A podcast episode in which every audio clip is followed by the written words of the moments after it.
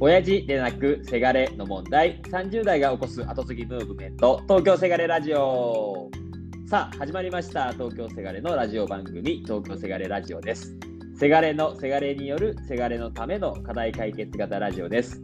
せがれたちが抱える課題や悩みをテーマにその課題にゆかりあるゲストせがれと解決策を提案するそんな番組です。本日は鉄工所せがれの松田さんにお越しいただいております。松田さん本日はよろしくお願いいたします。よろしくお願いいたします、えーまずはですね簡単に自己紹介いただいてもよろしいでしょうか？はい、えー私松田拓也と申します、えー今年で40歳になります。あの宮崎県で株式会社池上鉄工所っていうところで今専務取締役っていうポジションでお仕事の方をさせてもらってますでまあちょっと簡単に経歴を言いますとあの私もともとあの地元に帰るというかあの東京の方の大学に高卒で行きましてうんでそこからあの戻る気なしでその後ずっと進んでいって、まあ、IT ベンチャー企業を勤めて今まあいろいろあって U ターンしてきて会社を、まあ、経営全般見させてもらってるっていうような形にはなります。あありがとうございますじゃああれですねやはり東京せがれであった人ってことですね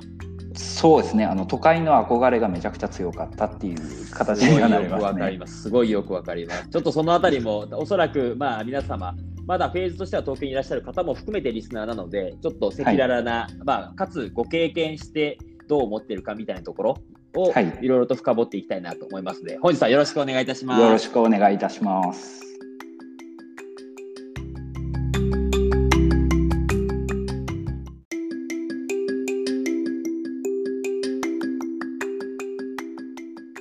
はい、ということで、本日はあそんな松田さんといろいろとフリートークの方を展開していきたいなと思いますが、あよろしくお願いいたします。よろしくお願いいたします。はい、えーとまあ、前回に引き続きですね、私自身も実は増田さんとお会いしたことないパターンなんですね。そうですね。初めましてです初ね。めましてですよね。しかも電話というか、あの多分リアルでお話しさせていただくことも初めてですよね。そうですね。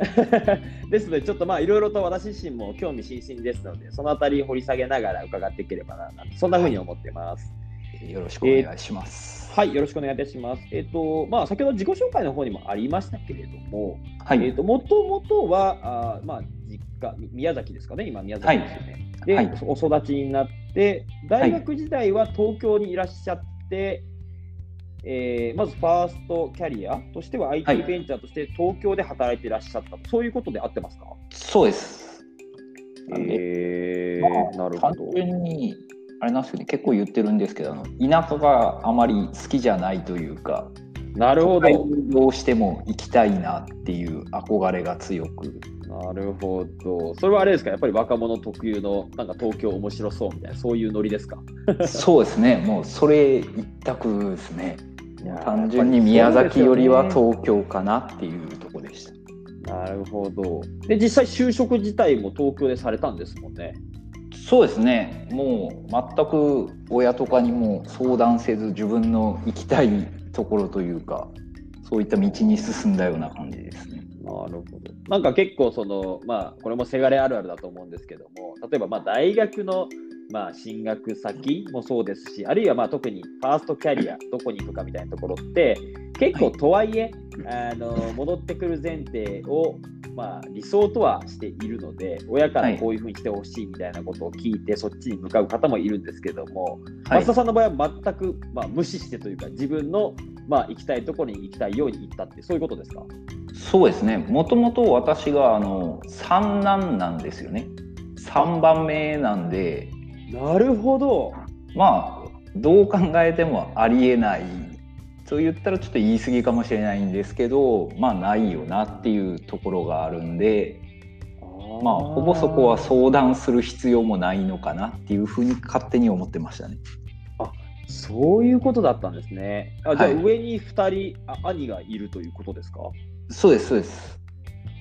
そうだったんですね。それ面白いですね。あ確かにそうなると、まあなんか順番的にも、なんかタイミング的にも、あまり意識はしない、お互い親、親も自分たちもある意味意識しない、そういうことなんですかね。そうなりますね。多分分かってたら、多分大学からそれ相当のこう分野というか、学部におそらく進むんだろうなと思うんですけど、はい、その選択肢は全く私の中にもなかったんで。なるほど、あ面白いですね。え、それ、まあちょっと差し支えなければいいんですけども、その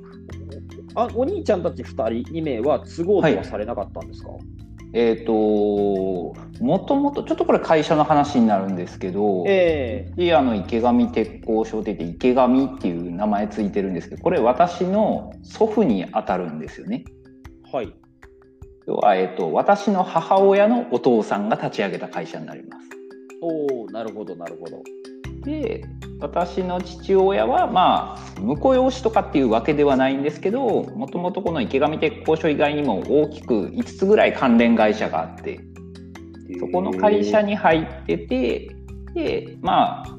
全体的にもこう経営的なもので見たりも一部してたりもしてっていうところは流れとして1個あってはい。でもともと兄弟のうちの1人が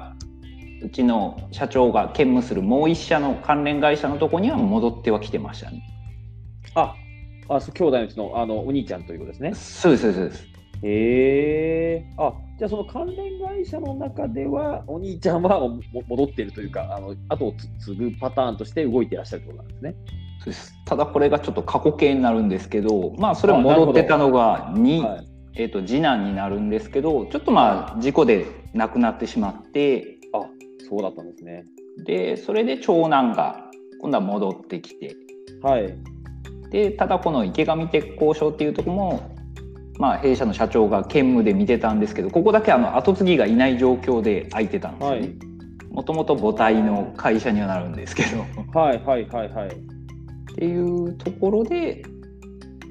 まあ順番が回ってきた的なところにはなるかもしれないね、そういうことだったんですね。まあ、ある意味い意図せずその、まあ、確かに順序からすると順番的に言うと確かに松田さんになると思うんですけど、はい、その、まあ、打席が回ってきたそういうことなんですか？そういう感じになりますね。あそういうパターンあるんですね。なるほどな。えそれはじゃあ、まあ、ある意味そのいわゆる東京で働き出して IT ベンチャーとして、まあ、それが楽しくというか仕事されてる中で、はい、この順番が、まあ、ある種意図せず回ってきた。そういうことなんですか？そうです。ね、まあ、ただあの、もともとこの池上鉄工所っていうところが、親子で勤めてる社員さんが割と多くて、私がもうちっちゃい頃から、まあ、小学校からずっと一緒に遊んでた、まあ、同級生がうちの会社に入ってて、まあ、東京大阪でこう働いてる時も定期的に年12回ぐらい電話で戻ってこないかっていうお声がけはありました。えそれはそのいわゆる同級生の、まあ、まず同級生側からってことですか？そうですそうですそうです。あそうなんですね。はい。だから戻ってこないかって言われつつも別正直あの興味がないというか全く知らなかったんで、はい、あまり聞く耳はと何回かは持ってなかったですね。え実際けどじゃあそのとはいえ、まあ、パターンというか打席が回ってきてどこから真剣に考え始めて、はい、どういう経緯で継ぐというふうに至ったんですか？そうですね、あのー、まあ、就職して IT ベンチャー入った時結局その会社に5年ちょっと勤めてたんですけどもともと,、えーと中堅中小企業さん向けに業務システムの提案営業をしてましてその会社で。なるほど。で途中で3年目入ったぐらいで大阪の本社だったんでそっちに転勤になってで今度は実体系のお仕事をしてる中で、まあちょっといろいろ次のステップもありかなっていうのを考え始めてたんですよね。ああ、なるほど、なるほど。次のステップというのは別に転職含めたキャリアの次のステップそういうことですそうですそうです。あの戻るっていう選択肢は最初全く考えてなくて、まあ、転職して別の業界とか、まあ、営業しか基本やってきてないんで営業職で何かできることないかなっていうのを考えててただまあそういうお声がけを結構もらってでまあ直接はまあ、社長父親が私に言うことはないんですけど、まあ、そういうふうに思ってるっていう話ももらったりしたんで、まあ、そこで初めてちょっとまあ、この会社があるから池上鉄工所があるから私自身まあ変な話ずっとこう育ってこられて大学も行けてっていうところがあるんだなっていうこととかをちょっと考え始めて。でそれは何かなって考えたらもともと立ち上げてくれた祖父の力であったり、まあ、創業当時のメンバーの方とか、実際今いる社員の方々、まあ、そういった方々がいるから何不自由なく生活人生を送ってこれたのかなっていうふうにもうちょっと考えて。でそこでもう一個思ったのがまあ大阪であれ東京であれ、まあ、別の会社にしても自分でこう何かやるにしてもまあ、そもそもそれが成功する 保証は全くないわけで。うんでそうなった時に自分に能力があるかとかは別として一応後継者として変えるってなるとまあ代表、まあ、社長っていうポジションにつける可能性が他の人よりにはあるかなっていう。うんでまあここで一個大きかったのがあの IT ベンチャー企業の時にシステムの提案営業してる時に結構な数のあの経営者さんと接する機会が多くて。なるほど。まあそういったとこでいろいろ各社業種業態バラバラだったんですけどまあいろんな経営スタイルを見てきてたんで。はいはいはい、まあ大変なのは重々承知なんですけど、まあ、やりがいはあるんだなっていうところは分かってたんで、うん。まあ恩返しっていう面と、まあ、そういった意味でやりがいはあるのかなっていうとこと、まああとは社長父親が元気なうちに戻らないと万が一倒れて戻ってもうん、これは逆にいろいろ大変かなと思ってそうですね。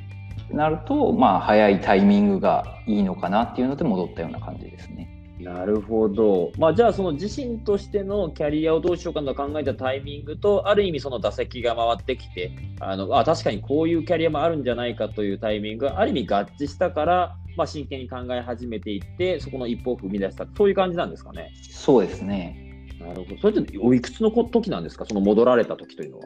戻ったのが28歳お29になる前ぐらいですかね。なるほど。あそうなんですね。あじゃあ、本当にいい,、い、いタイミングですね。なかなかそのぐらい決断しきれる人ってなかなかいないのかなと思いますので。ああまあまあ確かにそうなんですかねあんまりそこ自分考えなかったんですよねまあここで今決断する方がいいのかなと思ってなるほど。まあ、とはいえ、こう、なんですかね、もともと東京だったりとか、楽しそうということがげあって、まあ、行ってるわけじゃないですか。まあ、はい。急に東京だったり大阪からこう戻られたときに、まあ、なんていうんですかね、違うじゃないですか。もちろん育った環境とはいえ、はい。そのあたりの、まあ、戻った後って、なんかやっぱり戻らなきゃよかったなみたいな、そういうことって思ったりされなかったんですか？戻らなきゃよかったなっていうのはその時はあんまり思わなくてただあの気をつけようと思ったことはもう決めてたんですよね自分の中で。え、どんなことですか？あのそもそもまあ社長の息子っていう立場で戻るのはあるんですけどまあ従業員からしたらどんな人かもわからないわけなんですよね。そうですよね。なんでとりあえずあの、まあ、当時のその言ってくれた同級生もですしその時いた役員さんにもあの普通に面接をしてくれっていうとことえー、すごい、その話。あ、そうなんですか？一応もう普通にしてくれてあのこいつダメやなと思ったらもうそれで断ってくれと。えー、その話はすごいです。初めて聞きました、そのそのケース。なんかもうえ？戻るのも当たり前っていうのもおかしいのかなっていう風にも思ってえじゃあもう、いわゆる、まあ、い変なし、いまあ、一採用とは言わないですけど、採用の時と同じように、はいまあ、面接、面談をしてくれと、そういうことですか？そうですねだからあの履歴書もちゃんと私なりに普通に書いて職歴からそういうのもがっつり書いて出しましたね。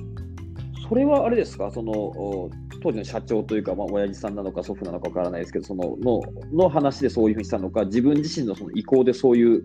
まあ、あの入り方というか、そういうアプローチをされたんですか？あもう私の方からですねそれは。すごいですね、それ。えー、え、それだけど実際どうどうだったんですかね？それは良かったんですか？振り返る。まあ自分を何やってきたかを知ってもらう知ってもらうこと大事かなと思ったんであのまず全員じゃなくてもメインでこう関わっていく人らにちゃんと知ってもらうっていう場をちゃんと設けるっていうとことそれでまあ見てもらう方がいいのかなっていうのとあの社内のことは私全くわからないんで、はい、ななし向こうから見てまあ合う合わないとかもあるでしょうし。はい。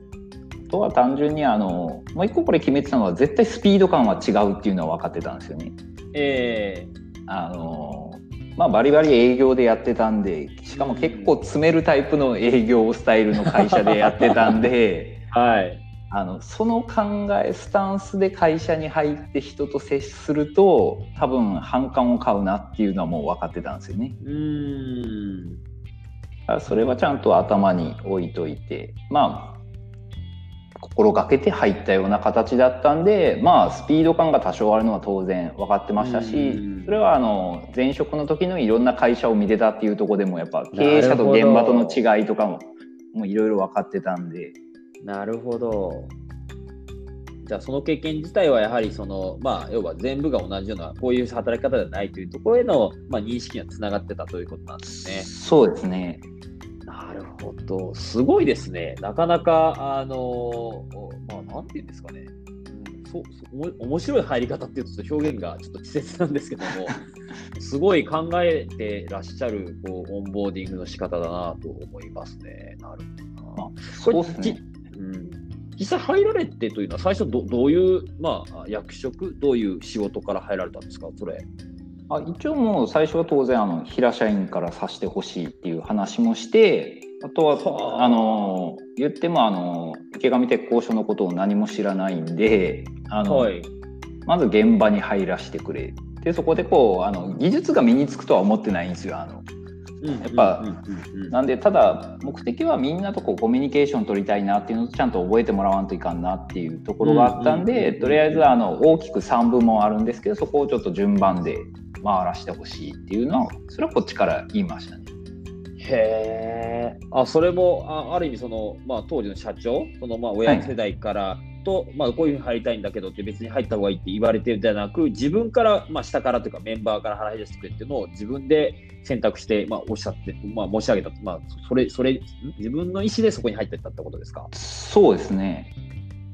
へえすごいですね。じゃないと多分技術要素はわからないんですけどあのコミュニケーションが取れないとどうしようもないよなと思ったんで。だから自分のことも知ってもらわないといけないですし相手のことも知らないといけないんでってなるともう現場入るのが一番早いかなっていうとこで。なるほどな。えじゃあその3部門の現場をそれぞれどどれぐらいやられてたんですか？結局入れたのは半年ぐらいやったんですよね。もうちょっと長く本当は技術的なことも本当ちゃんと学びながらいたかったんですけど、まあ、ちょっと社内事情でいろいろあって、はい、当初はあの現場回った後営業に行く予定やったんですよね。なるほど。まあ、そこが前職の経験が多少なり生きるだろうっていうことだったんですけど、ね、あの総務人事っていうポジションが空いてしまってやる人がいないっていうところで、まあ、全くその分野の経験ないんですけどとりあえずそこに私が入ってっていう。ああ、そうなんですね。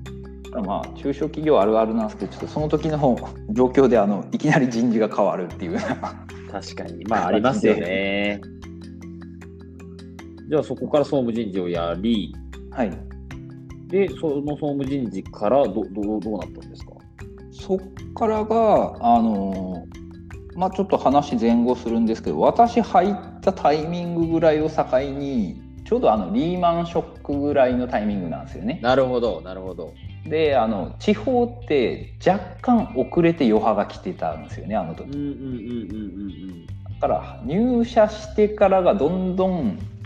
倍々ぐらいで業績が下がっていってたんですよ。なるほど。で当然私はあの経営の勉強を全くほぼせず入ってるんでえー、ちょっとあの数字とかもあんまりつかまず入ったっていうここはちょっと反省点なんですけど、うんうんうん、実際の内情を見らず入って実際その総務人事っていうポジション入っていろいろこう、まあ、業績とかを見始めた時に、うん、まあまあちょっとこれシャレにならんなっていうぐらいにどんどん落ちていったんですよね。もう前年に30%ぐらい売り上げが落ちるとかっていうレベルになってくるんで。まあ、ちょうど不況のタイミングだったってことと、まあ、ようやくというか、初めてその会社としての数値をまあ目の当たりにしたという、そういうことだったんですね。ですね。なるほど。けど、それ結構焦りませんか？せっかく、まあ、ある意味自分も、まあ、ある一大決心して、ある意味キャリアを、はい、まあ、また全く別のキャリアということで戻ってきたにもかかわらず、はい、まあ、市場のせいとはいえ、まあ、こんな状況というのは結構焦りませんでした？いやまあまあっていうかかなり焦りましたしそこでもうあの正直普通だとこう後継ぎってこう中小企業大学校とか行ってこう勉強してっていう流れがよくあるかなと思うんですけど、そんなことやってる暇がなくなったんですよね。なるほど。当初はそういったところも行こうとは思ってたんですけどあのそんなことやってる場合じゃないなっていうところがあったんで、まあ、ある程度独学で勉強しつつ、はい、あとはまあうちの顧問先の会計事務所さんに、まあ、担当はいたんですけどちょっとそれで別で、はい、あの私が接する人がいてその人がもう抜群に優れてるなっていうのが分かってたんであのちょっと一緒にもう徹底して立て直すから手伝ってくれっていうお願いをして。へ多分もうここで手こ入れしないとやばいなっていうのがまず直感的に分かったんで,、えー、でそこからちょっとあの再建のストーリーをその会計事務所の人と練っていったような形ですね。そうなんですね。あなじゃあそのあたりがこのツイッターのところにもあるサブネームっていうんですか？あの景気から V 字回復の宮崎県の鉄工所ってそこにつながるわけですね。そうですねここからがスタートっていうようなとこですかね。多分そこいろいろあったと思うんですけどそれ実際どんなことをされながら、まあ、どんなふうにこう、まあ、回復されてたんですか？そうですねまあとりあえずまず数字のこう分析をしていって、はい、当時が678名ぐらいいたんですよね社員っていう。でそれ以外でまあ専用の外注さんまで入れると70名ぐらいは超えてくるんですけど7080ぐらい。うん、ええ、でいった時にこの売上減少の比率がじゃあ次年度も翌年度も続いた時にどうなるかってなったら、うん、まあそこのシミュレーションですねまず単純な、はい。うんうん、現状維持でいったらどうなるっていうとこから始めてそれに対してお金の資金面がどうかっていうとこで、うん、もう要はまあその人と私とで言ってたのは破滅のシナリオを作ったような感じなんですよね。最短で何年でも倒産というかそういう状況、まあ、最悪のケースを予想するためにということですね。そうですそうですなるほど。でそこからじゃあ最悪のパターンは分かったぞとじゃあこれを回避するにはどうするかっていうところでまず現状維持今の人数を生かしてやっていく方策をこう考えよう。なるほど。ってなった時に、まあ、まずやったのは当時のこう管理職の人ら私がちょっと集めてあの、まあ、スウォット分析をまずして、うん、でそれやっただけじゃちょっと弱いなと思ってそこにちょっと数字と掛け合わせてあの、うん、まあ特定のお客さんへの依存度が高いスタイルの会社になるんで、うん、まあ、そこでさらに今度そこのお客さんとこの担当者レベルでさらに細分化をして。なるほど。で要はまあどこが一番問題なのかっていうとこです、まあ、選択と集中をするためにその担当者レベルまで落とし込んでいったんですよね。うん、おなんかもうあれですね。なんか今の話はトータルもいつの間にか経営者になってらっしゃったんですね、そのそのかその時点で要するに。なんすかね、もう、とりあえず動かんとしょうがないなと思ったんで、もうひたすら必死に動いと動いてたのと、これ誰がやるかって言ったらやる人おらんなっていうのが正直な感想やったんで、そこをできるのが。っていうのと、まあ、自分が帰ってきたのがそこの役割でもあるのかなとかもあったんで。まあ、そういったところでちょっと数字の分析とスウォットやってまあ選択と集中でこう切り分けしていくんですけど、えーまあ、いくらこうパソコン上で計算してもこれ無理なんですよね。まあ、どうやっても持たんなっていうのが分かって、まあ、とりあえずできる範囲のコストカットできるところ全部いろいろやり始めて。とりあえず人のとこ以外の部分ですね。全てに削減から何からを散々やったんですけどその間こう受注が増えるわけでもなく。なるほど。で現場の社員は何なら出勤はするけどすることがなかったりっていう状態で空気はどんどん悪くなっていく。とこで、まあ、今でいうこう雇用調整助成金とかも考えたんですけど、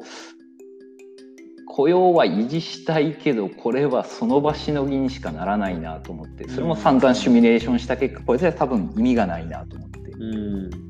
でそこでまあ本当はやったらいけないことにはなるんですけどちょっと人員整理を考えないといけないなっていうなるほど。結論に行き着きました。うん、じゃあその、まあいわゆる本当経営者としては本当に厳しい判断だと思うんですけど、そこの判断をジャッジメントもしたということなんですね。そうですね。まあ見方変えれば本当はおかしいんですけどあの普通の平の総務人事の人間がやってるんで。うん、いや、確かにその役割の範疇を圧倒的に超えてますよね。そうですね。本来の役割からすると。ただまあ一個あるのはあの外から帰ってきたっていうのがこれ一個大きいんですけどあの、うん、自分の会社ではあるんですけどまだそんな日が浅いんで客観的にいろいろ見れるっていうのはあったんですよね、うん現場の声と社長の声ととかっていうのをあそれぞれこうギャップも分かるしっていうところでまあ冷静にこ見ていけるっていう。ーなるほど。それ面白いですね。なるほど。その最初からベタベタにいいていると、まあ変変にこう中の環境が見えてしまうからできないけれども、はいまあ、ある種ココンサルタント的にというとあれなんですけども、まあ、本当に、はいまあ、一つの会社として外から見ているような雰囲気の中でそれを見れたからこそある意味できたこと。そういうことなんですかね。そうですね。自分の会社ではあるんですけど結構冷静にそういったのを見てるのとまあ何のためにまず自分が帰ってきたんやろうなって考えたら変な話このまま会社がどんどん廃れていくのを見に帰ってきたわけじゃないんで。うんうんうんってなるともう当然立ち直らせるのが大前提になってくるんで。うん。なるほど、それいいですね。確かにせがれの実は強みって、ある意味その家業を知っているけれども別にベタベタとその中にいたわけではないから、まあ、思いがあるけど、ある種第三者的に、まあ、数年は特に見れるっていうところは確かに強みなのかもしれないですね。そうですね。多分現場にどっぷり使ってしまうと現場目線が絶対強くなるんですよね。いやそれも絶対大事なんですけどはい、ただ長いほどそこが強くなって経営者視点が今度なくなってしまったりとか、まあ、逆のパターンもよろしくはなかったりは当然するんですけどね。あの現場の気持ちがわからなさすぎてもダメですし。うんうんうんうんうん。なるほどな。で、そこからじゃあ V 字回復を、まあ、しいろいろと業務やりながら、まあ、実際にこう回復していったと、そういうことなんですか？そうですねあだからさっきのこう人員整理も、まあ、当然ここ一番大変なとこなんですけどあの、はい。うちが今創業74年の会社で、えっと、昔からの名残であの労働組合があるんですよね。おおなるほど。となるとこういうまあ人の採用とかもそうですしあの、まあ、辞めるとかそういった時も大体こう組合と交渉っていうかこう話し合いをするのがうん。もう必ずパターンとしてある。うん。ってなった時にまあ組合と話をしないといけないっていううん。流れになってくるんでただこれも普通に話をしてもやっぱこう厳しいよなっていうのも当然分かってますし確かに。うんうんうんだからまあ当時のこう三役とかも若いメンバーに変わってたんで、まあ、まずそこに実情も全てオープンで伝えてうん。うん。でまあ今後の思いも私の思いも伝えてうん。ただ知ってるのはまだ一部の人間だけってなるとこれやっぱ進めていくの大変なんでまあその上の組合の上の団体にもちょっと声をかけてうん。あの状況は正直もうかなりまずいですと。うん。ただあのどうしても立て直したいと。うん。ただ今のままを維持するのは無理ですと。うん。人に手をかけざるを得ない状況になってしまって。るうん。っていうところで、まあ、その上の団体にも言ったのはあの協力をしてほしいっていう。会社も条件面からはできる限りのことは当然するけどあの会社自体は残してやりもう一回再建してスタートするっていうところをやりたいから協力してくれっていうのを最初の段階でお願いして。なるほど。いやけどなんかすごいあの素晴らしい話だなと思う一方でそれまあ見方を変えれば、はい。あのまだ戻ってきたばかりの、まあ、ある意味、まあ、息子というかが、まあそのはい。まあ、人員削減してほしいって言われる、まあ、なんなら自分たちよりも若者がこう言ってくるって見方を変えれば、まあ、何を言ってんだみたいな、まあ、逆に反感を買うパターンなのかもしれないなと思ったんですけども、はい。そのあたりはうまくいったんですか？いや、まあ、基本的に反感しか買わないですよね、どう考えても。そうですよね。ただ、あのーこれが良くも悪くもうちの風土というか会社のスタイルやったと思うんですけど内情を細かくやっぱ伝えてないとわからないんですよね当然あのうんうん、噂話とかやばいなっていう空気は伝わるけど実際どの程度かっていうのがみんなわからないんでうん。だからもうそこ今更隠してもしょうがないんで、まあ、全員集めてもオープンで数字から何から出して話をしてすごい。だからもうそうしないと多分進まないなっていうのがこっちが隠しててもしょうがないんで。まあじゃあそのコツというか、まあ一つはもうちゃんとすべてをオープンにみんなにしていって、まあその、おまあ自分の信念というか、まあ本音ですよね、をちゃんと共有するっていう、まあそれに尽きるってそういうことですか？それをやり続けたということですか？そうですね。で、そのうち、やっぱまあみんな、最初はこう、否定的な人も当然いたりはしたんですけど、まあ、こっちがこう、一生懸命と言ったら自分で言うのもおかしいんですけど、やってる姿見て、こう、ちょっとずつこう仲間というか、協力してくれる人らが増えてきてっていうところでまあまあ、語れば多分、結構ドロドロな話は山ほどあるんですけど、ありそうですね。やばい、これちょっと掘り下げたくなってしまうんですけど、時間がなくなってしまうんですけど、まあ、けどすごいですね。そういったことも経験しても今に至るってことなんですもんね。そうですね。いやー、その話はなんかめちゃくちゃ語っていただけそうな、あーなんか匂いがしますね。いやー、すごいな。ちょっと別でまたお話聞くかもしれないですね。はい。なるほど。いやけどそれを、まあ、ちゃんと乗り換えて、まあ、今でも経営の方に、まあ、従事されているということだと思うんですけど、今はもう専務取締役という形で、えーともう従事されている、そういうことなんですね。そうですね。実際、まあそこの、まあ、人員整理とかをやったのが年末ぐらいとかだったんですけど、まあ年明けのタイミングでも、これも私の方から、これもおかしいかもしれないですけど、社長の方に、あの、もう専務っていうポジションをやらせてくれっていう話をして、うん。要はあの、それまで総務人事で対外的にほとんど出てなかったんですよね、私が。うんうん、で、周りに、これもプラスやったんですけど、存在をそんな知られてなかったんですよね。うんうんうん、ただあの老舗鉄工所っていうことだけであのすごい風評は広まってたんですよねかなりなるほど、なるほもどう、潰れるやばいらしいっていうなるほど。っていうとこだったんで、まあ、その情報は早く掴んでたんでじゃあ一番のタイミングで今のポジションになって表に出ていくのがベストだなっていうのはあったんでまあ完了したタイミングで、まあ、案内状を含めてバッとお客さん巻いてでそのタイミングで年明けの挨拶回りの時に社長と一緒に全部、まあ、ちゃんと後取りがいるからっていうことで、まあ、こういうちょっと迷惑かけたけどこれから頑張っていきますんでお願いしますっていうのをやるのが一番効果的かなと思ってすごい。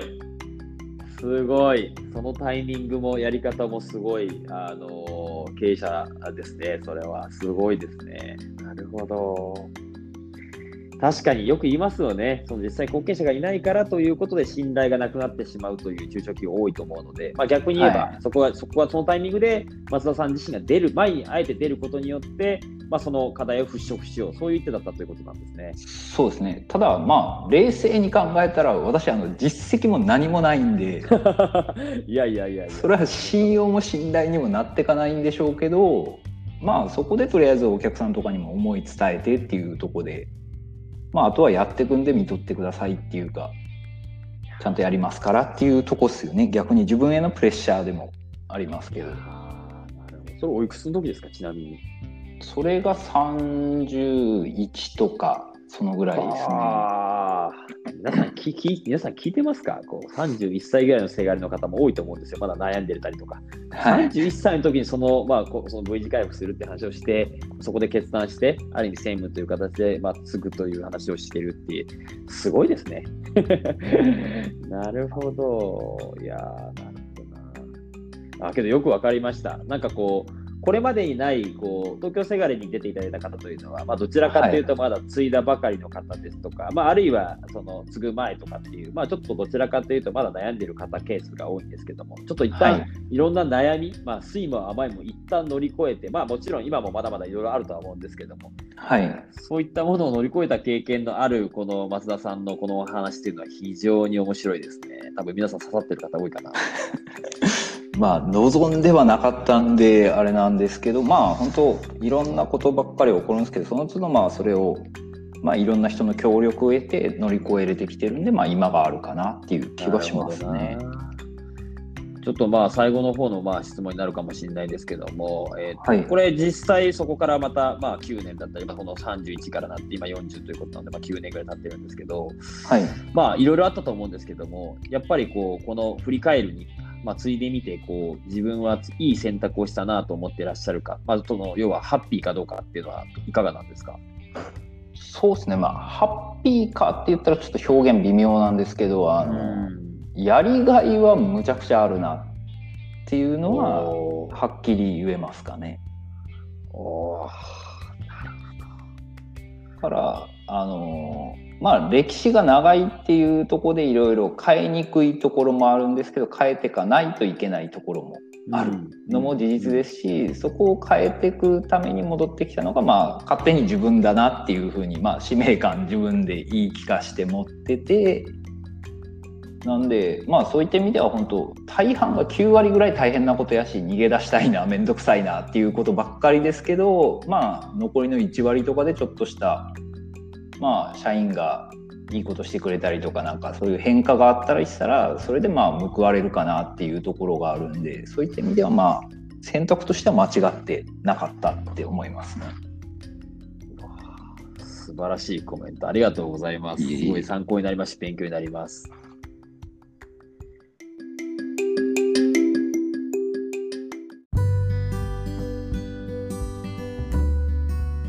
はい。では、最後になりますが、松田さんから、はい、まあ、リスナーの皆様に何かメッセージとございますでしょうか？そうですね。まあ、偉そうなことは当然言えないんですけど、まあ、私、やっぱまあ戻ってきてよかったなって思ってるんですけど、まあ、その中で一つ多分よかったなって思えるのが戻った時点でも覚悟を決めてたっていうところが一個大きいかなと思ってます。もうやるって決めた、まあ戻るって決めた時点もそうですし、じゃあ何が起こってもじゃあもう自分で決断したんだったらもう何があっても最後までやりきろうっていうところをこれはまあ常に今の仕事上でもいろんなトラブルが多いんですけどその時はやっぱ、まあ、逃げ出すとか投げ出すの簡単なんですけどそれっていずれ絶対帰ってくるかなっていうのは前職の時も散々教えられたんで。ってなるとまあもうそこは苦しくてもそこを抜ければまた自分が成長できるかなっていうふうにプラスに捉えてまあ、今もやってますし、まあ、やっぱりこう本当覚悟を決めないと本当何かあった時にブレブレになるかなっていうふうに思うんでただまあこの覚悟を決めるのは結構難しいかなとは思うんですよね。何をきっかけにっていうのは多分本当人それぞれかなと思います。ただまあそこが仮に決まらなくてももうとりあえず悩むぐらいだったら行動する。そのうちいろいろ見えてくるかなっていうふうなことはまあ、経験上結構大きいかなと思うんで悩んだ時はもうとりあえず動いとこうっていう。その中で答えが見えてくるかなっていうふうに思って日々やってるんでまあちょっと皆さんがどんな状況かもわからないところはあるんですけど例えばまあ今のコロナみたいな本当どこも厳しい状況かなと思うんですけど見方変えればいろいろ今までできなかったこととか変えれなかったことを変えるチャンスかなっていうふうには思うんでまあ、同じ全国の中小企業としてそういったところをこう頑張っていけたらなとは思います。おありがとうございます。なんかすごいあの、まあ、第三者的に聞いててすごい思ったんですけど、なんかもともとは全然経営者とかあの別にそういったところに興味なくといったあれですけど別にそこではないところから、まあ、入っていったにもかかわらず、まあ、やっぱり一連の話聞いていると結局最終的にやっぱり覚悟ですとか決断ですとかやりきるという、まあ、まさにザ経営者のワードが飛びまあ、散っているなとすごく思ったので、はい、なんかこう結局そのまあせがれとして戻ってそこから、まあ、ある意味家業が松田さんを経営者にしていったんだろうなっていうのはすごくなんか勝手ながら感じました。そうですね。多分まあ環境とかそういうのがまあ育ててくれたっていうところは大きいですしやっぱまあ周りに言われたからこうしたっていうのがやっぱ後々後悔もするし多責になるかなっていうところがあるんで、まあ、そういった意味では、まあ、全部自分で最終的には決めたっていうところでする方が、まあ、覚悟も決まりやすいのかなっていうふうには思いますね。なるほど、ありがとうございます。やはり自分で決めるというのが覚悟につながるという、そういうことですね。そうですね。うん、いや、すごいためになるというか、まあ、皆さん多分悩んでる方も多いと思うので、そういうことだと思いますので、ぜひともそこは参考いただければなと思います。はい、はいということで、私から最後のまとめのメッセージということになりますが、はい、事業承継問題というのは、親父ではなくせがれの問題だと捉えております。えー、次はあなたの番なんですよとこう継ぐ人も継がない人もまた悩んでる人もみんなで一緒になって解決していければなとそんな風に考えています。悩みですとか相談提案ご参加いただいた本日の松田さんへの応援メッセージ等々何かございましたらですね東京せがれの Facebook ページあるいは Twitter ページまでくださいまた引き続き情報発信等もしていくのでフォローいただけると幸いです。本日はご清聴ありがとうございました。松田さんもありがとうございました。ありがとうございました。